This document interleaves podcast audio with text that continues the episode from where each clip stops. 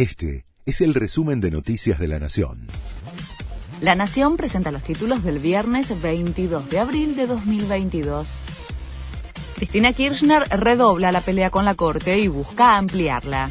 El kirchnerismo decidió iniciar la semana próxima en el Senado el debate sobre la ampliación de la Corte. Comenzará a discutirse el miércoles en la Comisión de Asuntos Constitucionales, donde el oficialismo es mayoría, el proyecto impulsado por la vicepresidenta, que intenta pasar de cinco miembros actuales a nueve integrantes.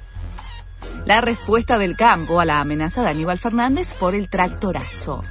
Productores organizados de la marcha le respondieron al ministro de Seguridad, que había dicho sobre el ingreso de los tractores a la ciudad de Buenos Aires, ni lo sueñen.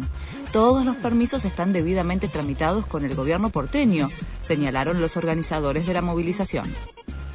El Papa se refirió al conflicto entre Rusia y Ucrania. ¿De qué serviría que fuera a Kiev si la guerra continuara al día siguiente?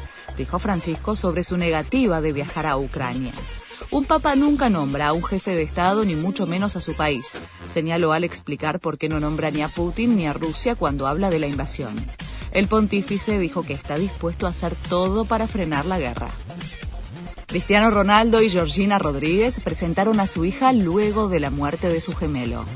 El delantero del Manchester United compartió una foto de toda la familia junto a su pequeña recién nacida y agradeció por el apoyo recibido. La pareja esperaba gemelos, pero al momento del parto falleció uno de ellos, según informó el propio jugador.